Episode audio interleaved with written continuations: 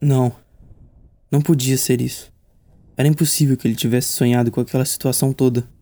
Não fazia o menor sentido. Deveria ser só mais uma daquelas ligações, com explicação complicada demais para se entender que o cérebro faz, e derrama tudo isso no caldeirão do subconsciente. Deveria ser só uma coincidência.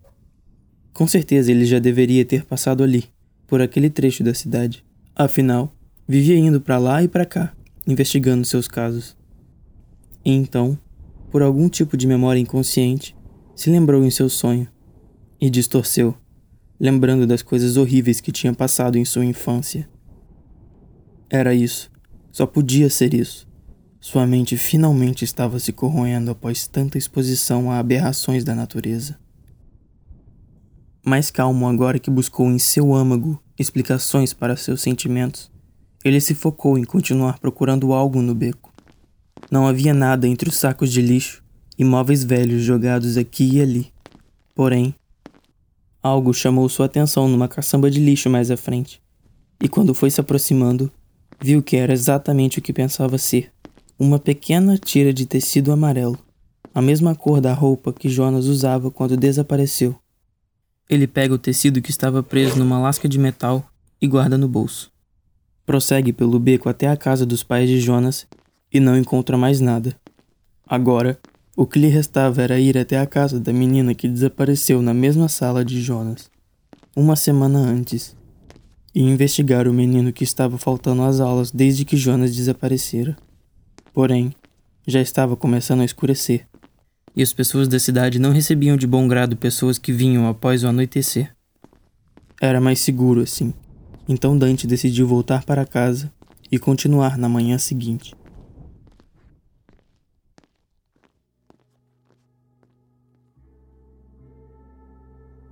A luz neon do letreiro inundava o apartamento. Dante quase não tinha necessidade de acender as luzes, de tão claro que ficava. Como de costume, ele vai até a janela para dar uma olhada no movimento e, para sua surpresa, vê um homem olhando diretamente para sua janela. Assim que o vê, o homem abaixa a cabeça e começa a andar disfarçadamente pela calçada.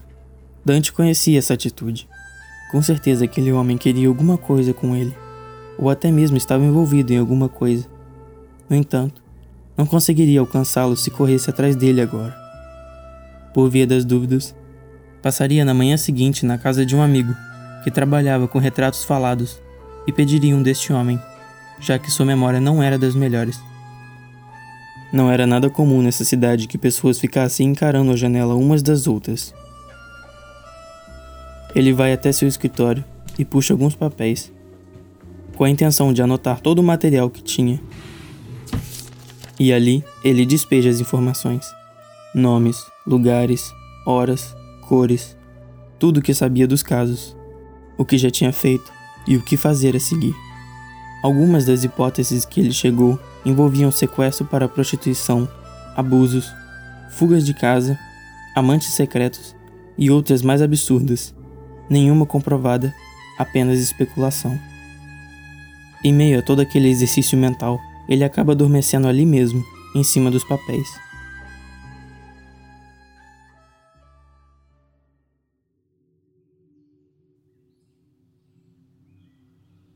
Dourada era a paisagem que ele observava. O auge do outono se exibia nas folhas das árvores e no sol que brilhava no céu. De longe, ele vê duas figuras, um homem e uma mulher, andando de mãos dadas, ambos nus, com corpos perfeitos de proporções perfeitas.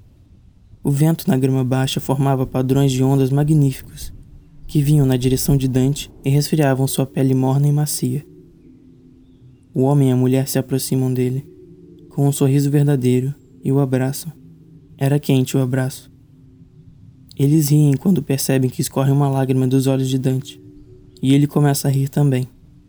De uma fruteira ao lado deles, a mulher pega uma maçã, morde e a entrega para ele, que morde, tentando se lembrar de quando foi a última vez que havia comido tal fruta. O gosto molhado e doce da fruta perfeitamente madura se espalhou em sua boca, e ele sentiu um arrepio no pescoço. O chão de madeira agora não deixava que os pés se tornassem gélidos. uma revoada de araras azuis passou pelo céu, formando um enorme V que foi sumindo em direção aos montes dourados do horizonte. E do céu caiu uma pena, uma única pena azul, que descia graciosamente numa dança até esbarrar nos braços de Dante. O homem vem, pega Dante pela mão e o leva na direção de um corredor, onde havia uma porta enfeitada de diamantes coloridos. Enquanto eles andam, o gato havia derrubado seu copo de água no chão, o acordando de seu sonho. Era manhã já. Raramente isso acontecia.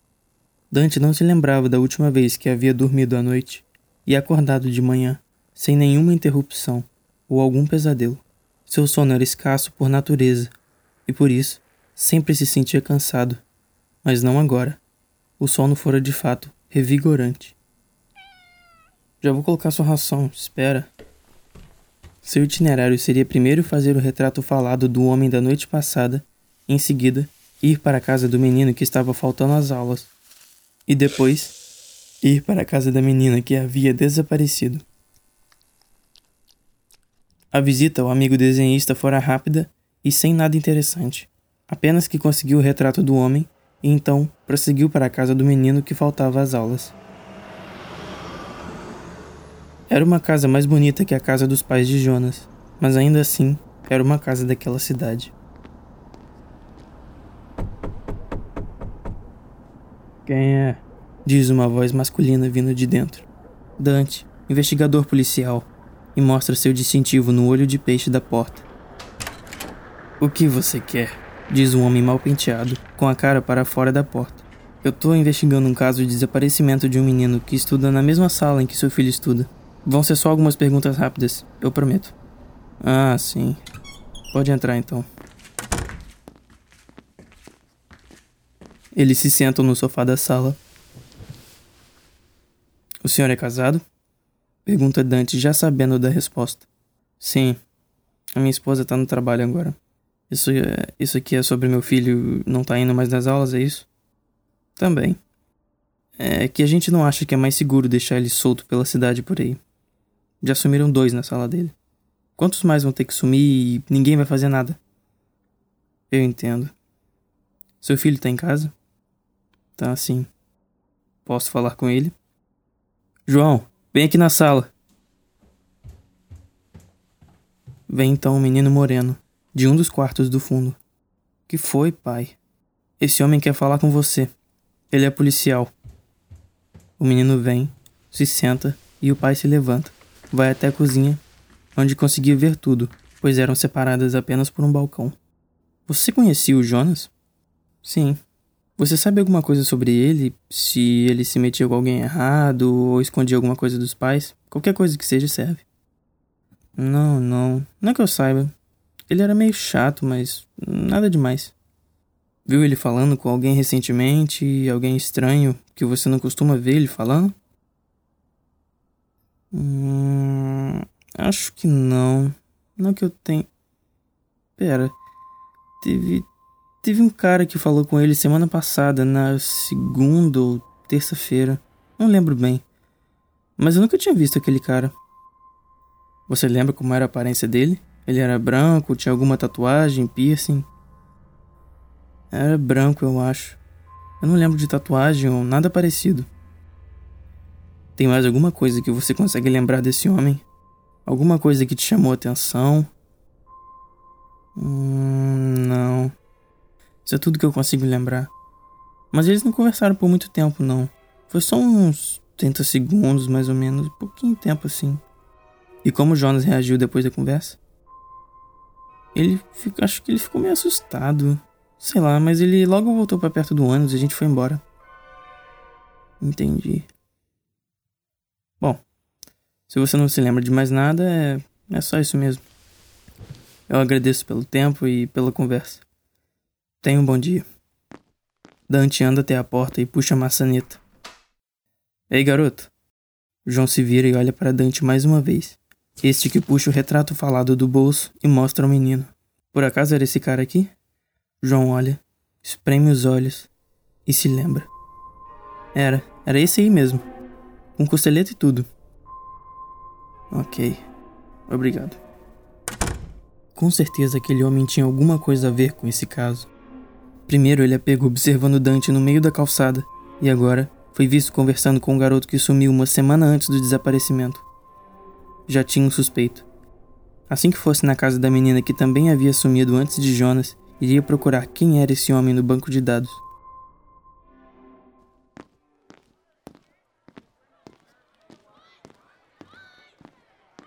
A espelunca ficava num conjunto habitacional. Vários prédios com apartamentos minúsculos e pessoas se espremendo. Na frente do apartamento da família da menina, ele via pinos de cocaína e restos de cigarros jogados no chão, e o número 56 na porta. Oi, bonitão. Posso te ajudar? Diz a mulher de uns 35 anos, usando uma maquiagem fortíssima, pulseiras vagabundas no braço e cabelo preto amarrado. A senhora é a mãe da Ana Júlia? A mulher se frustra. O que você quer? Eu estou investigando o sumiço de um menino que estudava na mesma sala em que a sua filha estudava. Gostaria de fazer algumas perguntas sobre a sua filha, se a senhora não se importasse, claro. Ah, olha, eu me importo sim, tá? Eu tenho mais o que fazer, dá licença. A mulher vai fechando a porta e Dante a segura. E se eu oferecesse 50 motivos para a senhora me responder? 60. Feito. A casa era uma bagunça completa. Roupas velhas jogadas para todos os lados. As paredes na altura da cintura tinham manchas de sujeira. Enquanto eles entravam, um menino de uns 19 anos, magricelo, usando um shorts bem pequeno e sem camisa, vem do corredor. Oi, gatinho. Não quer incrementar a festinha, não? Ele é policial. Veio fazer pergunta da Ana disse a mãe. Você é irmão dela? Dante pergunta. Uhum. Você se importaria se eu te fizesse algumas perguntas depois da sua mãe? Ela não é a minha mãe. Hum, e o que, que eu ganho com isso? Dante olha para a mulher, que está de costas tirando as coisas do sofá, ignorando a conversa. Trinta, tá bom? Meu menor preço é quarenta. Pode ser. Espera só um pouco que eu já falo com você. Tô te esperando então, disse ele enquanto andava de volta ao quarto. Bicha chata. Só enche a porra do saco o dia inteiro. Pelo menos faz bastante dinheiro com aquele rabo dele. Diz a mãe esticando a mão para Dante, para que sente. A senhora se lembra quando sua filha desapareceu? Dia. 14. Na sexta-feira. Duas semanas atrás. Era para ela ter voltado da escola, mas. Mas não chegou em casa. Entendo. Descobriram quem foi ou alguma causa, alguma coisa assim? Não. Não contrataram alguém para isso? Hum, hum. Entendi. Foi melhor assim, sabe? Eu tenho mais cinco filhos e eu sonho, sabe? Eu tenho sonho de morar num lugar maior e melhor. Foi melhor assim. No fundo, Dante entendia. Não tem nem ideia de quem possa ser? Nem uma puta de uma ideia. Olha, eu atendo gente de todo tipo aqui, é o que eu faço para viver, sabe? Você acha que pode ter sido algum cliente insatisfeito? Ah, sei lá. Eu não gosto de pensar nisso. A Ana tinha muitos amigos na escola? Não, não que eu saiba ela tinha o tal de. Como é que é o nome daquela doença? É, é atismo, antismo, autismo. Isso, isso, esse aí mesmo. Então ela ficava muito sozinha, sabe? Até da gente mesmo, ela não gostava de ficar muito perto. Era bem esquisito. Entendo. Uh, e onde estão os seus outros filhos agora? Uh, três saíram para jogar bola com umas crianças, o outro tá no quarto e o outro você viu aí agora, andando pra lá. Você tem alguma ideia de onde ela tenha desaparecido? Não. O ônibus deixa as crianças uns 3 quilômetros daqui e aí elas vêm andando para casa. No canto da sala, Dante vê uma caixa rosa, com o rosto da Hello Kitty em cima. Era dela aquilo dali? Aham. Uhum. Posso ver? E quantos motivos eu ganho por isso? 10, 15, 10. Foda-se, tanto faz. Ele se levanta e vai até a caixa. Dentro, Só havia alguns papéis e uma caneta rosa com um pompom na ponta. Dante abre as cartas e lê o conteúdo de algumas. Percebe então que eram cartinhas de amor, que ela recebia de alguém. Pelo conteúdo, Dante pôde supor que ela mantinha correspondência de volta com quem quer que mandasse essas cartas. Não haviam assinaturas. Ele interroga o irmão de Ana, e ele não tem nada demais a dizer. Decidido que ali não haveria mais nenhuma informação que pudesse ajudar, Dante volta para o centro, onde está a caminho de um amigo que tem um banco de dados clandestino sobre pessoas e lugares, de onde a polícia tira o seu material. O ônibus o deixa a alguns quarteirões do seu amigo, e ele tem que ir a pé até lá. Ele pensa no rosto do homem no qual vira pela janela. Seria ele o sequestrador dos adolescentes? O que esse homem queria com Dante?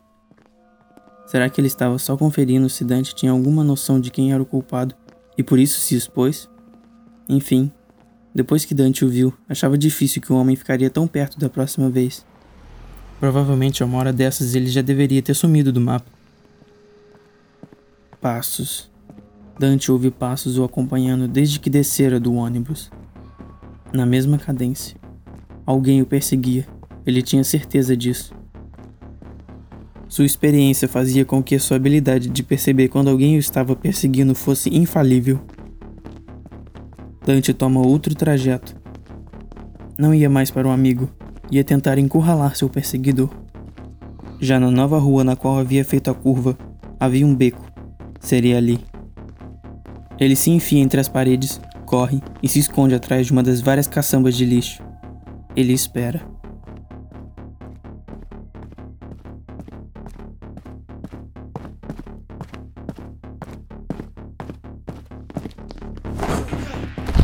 Dante pressiona um homem na parede. Era o mesmo do retrato falado.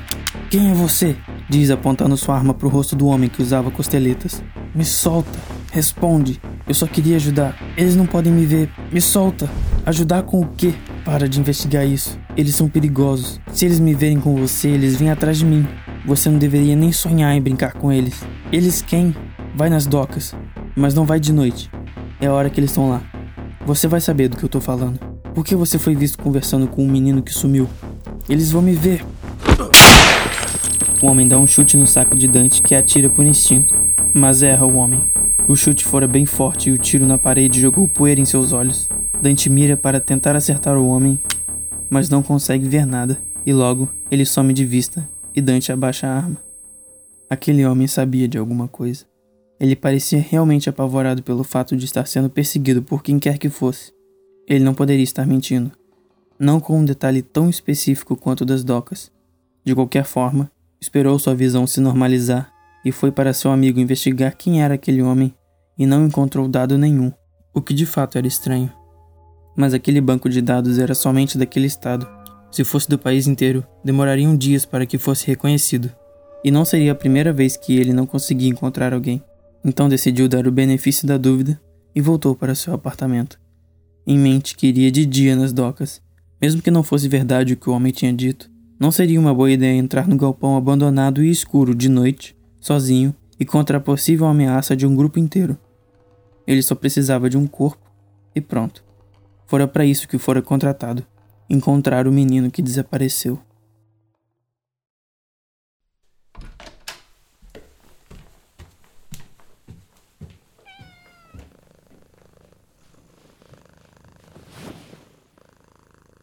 Dante sabia que não deveria comprar briga com ninguém nessa cidade. Apesar de sujos, eles se lembravam. Sempre se lembravam.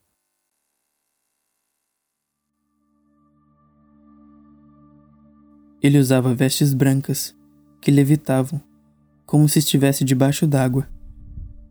Ele mesmo flutua. As sete luas no céu brilham incessantemente. A mata fechada sente o toque do vento e dança conforme ele manda, para lá e para cá. Quando Dante olha para trás, o mar está ali, quebrando ondas na costa. Ele flutua até lá e desce tocando os pés na areia fina. Fogueiras se espalham por toda a costa, espalhando fagulhas pelo céu que se misturam com as estrelas. Ao longe, no oceano, ele vê gigantescos cavalos de água correndo sobre as águas calmas. Dante se deita na areia e fecha os olhos, como se soubesse que algo aconteceria. Lábios molhados o beijam, Lábios com gosto de pêssego recém-colhido e quentes como um animal doméstico.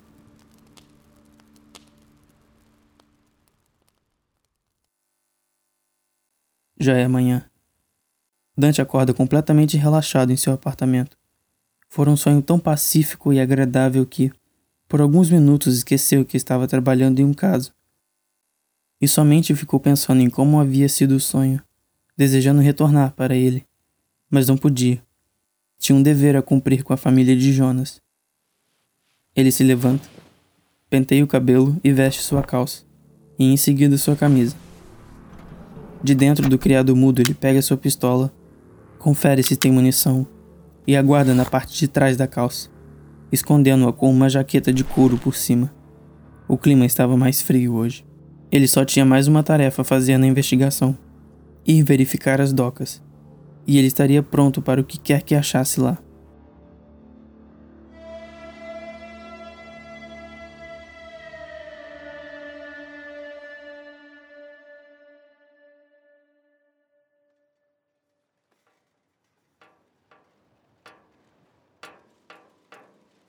Eram nove da manhã em ponto quando ele chegou nas docas.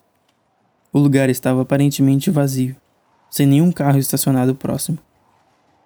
As docas se tornaram abandonadas quando a cidade sofreu uma crise. Isso quando Dante ainda era jovem. Desde então, ninguém mais utilizou o lugar para nada, além de usar drogas pesadas, sexo e qualquer outra coisa nesse sentido. O único edifício era um galpão gigantesco, feito para armazenar as mercadorias que chegavam, mas que agora estava somente lotado de caixas e mais caixas pilhadas e destroçadas.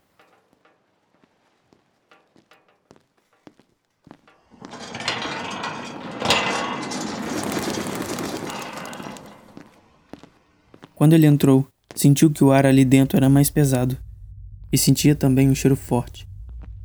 Ele estava de arma empunhada, andando cautelosamente pelo local.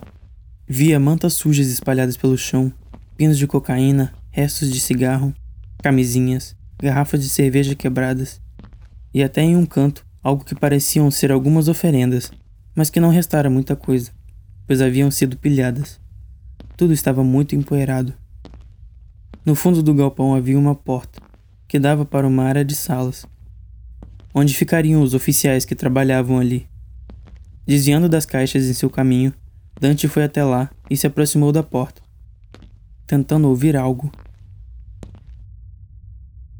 Porém, não conseguiu ouvir nada.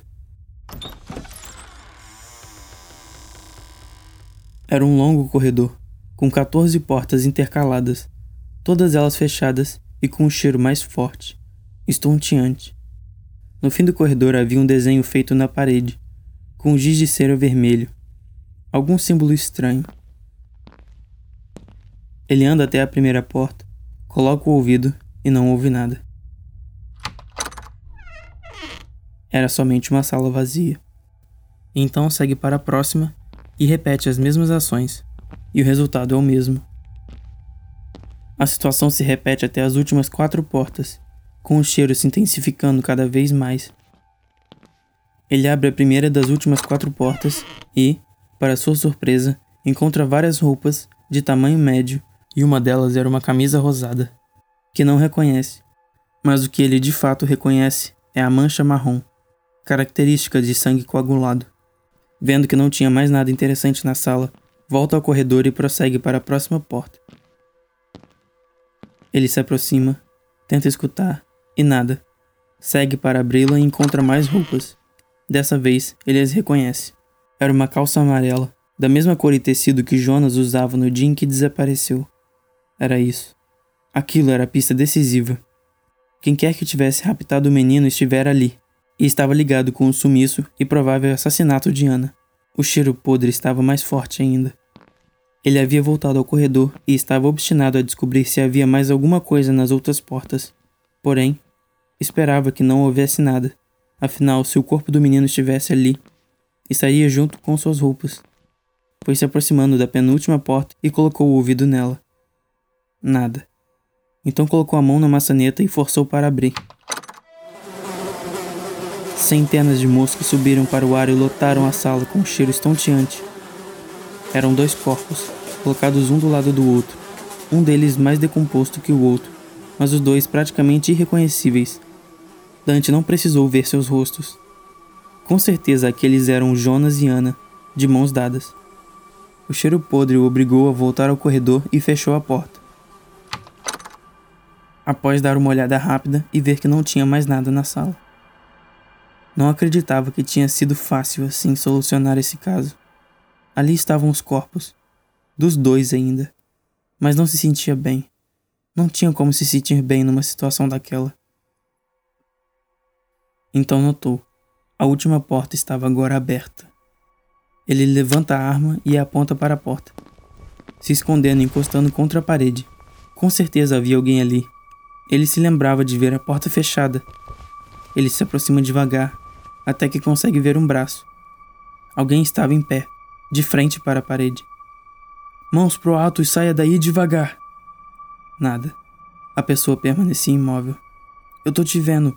Mãos pro alto agora. Nenhuma resposta. A pessoa continuava imóvel. Ele foi se aproximando e percebendo que era uma mulher nua, parada, olhando para a parede. A mulher parecia estar em um transe profundo. É o último aviso.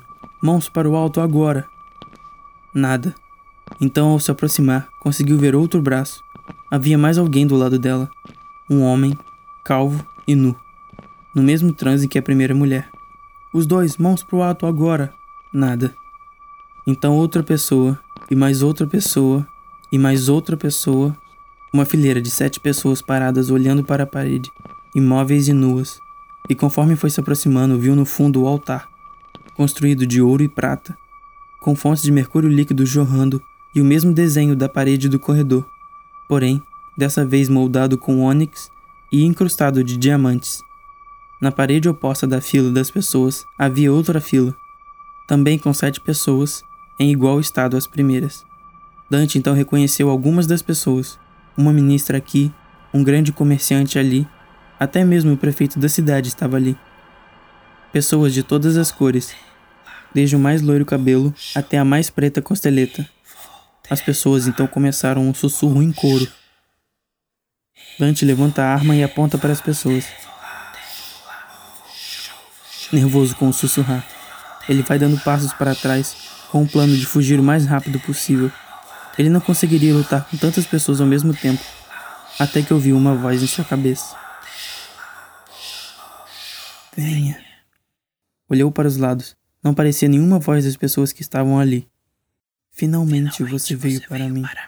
Eu te chamei, sonho meu. Eu tenho te chamado todo esse tempo. Quem é você? Eu sou aquele que você mais deseja. Você sonhou comigo, comeu comigo, luxuriou-se comigo. Eu sinto seu amor por mim. Eu senti dentro de mim. Eu venho aqui humildemente pedir a ti que me dê sua mão. Eu posso te dar tudo o que deseja. Posso tornar seus sonhos mais que reais. Eu só peço que venha até mim e estique sua mão. Eu posso te dar novamente o gosto de pêssego que tanto anseia e o gosto de mais tantas outras milhares de frutas. O gosto de todas as frutas. Eu posso fazê-lo sentir todos os prazeres do amor e carnais e tantos outros milhares de prazeres. Todos os prazeres. Eu posso te dar todas as cores que não vê e tantas outras milhares de cores. Todas elas. Da mais cremosa manteiga até o mais azedo maracujá. Porém, eu posso te dar aquilo que deseja em seu âmago. Posso te dar aquilo que nada neste mundo pode te proporcionar. A paz de esquecer tudo o que quiser e jogar pelo ralo todas as suas dores e amarguras, todo o seu sofrimento, tudo o que passou, destituído da existência do seu magnífico ser. Uma lágrima escorre no rosto de Dante, que agora estava com as mãos abaixadas, segurando de leve sua pistola. Você emana luz. Todas aquelas que eu te dei de presente estavam apenas dentro de ti, e por isso me apaixonei. Mas agora, deixe-me retribuir. Deixe-me abraçá-lo como fizemos em nossos ternos flertes. Dante fica ali parado, olhando para o altar, sentindo o cheiro de morangos cortados. Isso. Isso é real, mas. muito mais que real. Ele pensa em tudo o que lhe aconteceu, em como o mundo fora injusto com ele em como ele fora tratado como lixo, pisado e escarrado num lugar sem esperança. Pensou em como tudo que fizera o tinha levado até ali, e nas doces palavras que ouvira. Nada o prendia ali. Eu tenho um pedido, e terá todos que quiser. Chega de matança. Ninguém mais morre. Claro sonho meu. Dante olha para o altar, reluzente e hipnótico, e anda em sua direção, passando pelas pessoas paradas. Ao chegar lá, ele estica a mão e em seus pés sente a pressão do chão aliviar, até que sinta que está flutuando. Um calor escorre da ponta dos dedos que havia esticado, espalhando-se por todo o corpo o segurando com carinho e afeição.